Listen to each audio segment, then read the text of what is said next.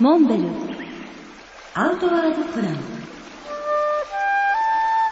モンベルの辰野勇です。先週は南半球に売れ残った冬物の商品を売り込みに行くというニュージーランドに向けて飛行機に乗って飛び立ったわけですけれども飛行機の機内紙でようやくニュージーランドがどのような国かというかおぼろげに見えてきたわけですね。そこで僕は愕然としたのはあの国はですねはるかに人間人口よりも羊の方が多いと。そんなわずかな人口しかいない小さなマーケットに果たしてモンベルの商品が売り込めるだろうかっていう不安を持って飛び出していったわけですけどもやがてニュージーランドに到着してクライストチャーチのホテルに入ります。でそこでイエローページ電話帳ですね。これでマウンテニアリングという職業欄を片っ端から見つけ出しては電話をかけていきました。私は日本から来ましたが商品を見てもらえないかと。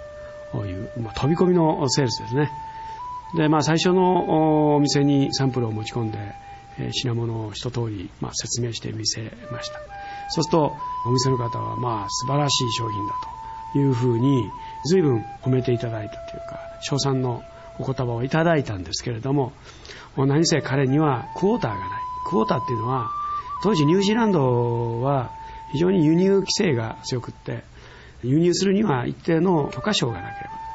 で彼はそれを持っていない。で余震波持っていたとしても輸入関税が当時90%もかけられるという、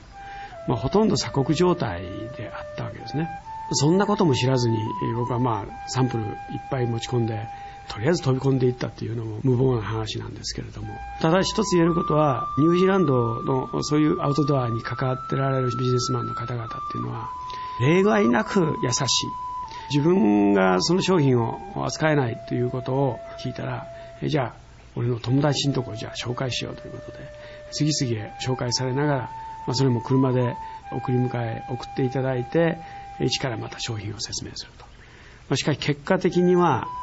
20件ぐらいいろんなお店を回りましたが商品を買っていただくには至らなかった、まあ、ニュージーランドでの商談は諦めて次はオーストラリアに飛ぶことにしました。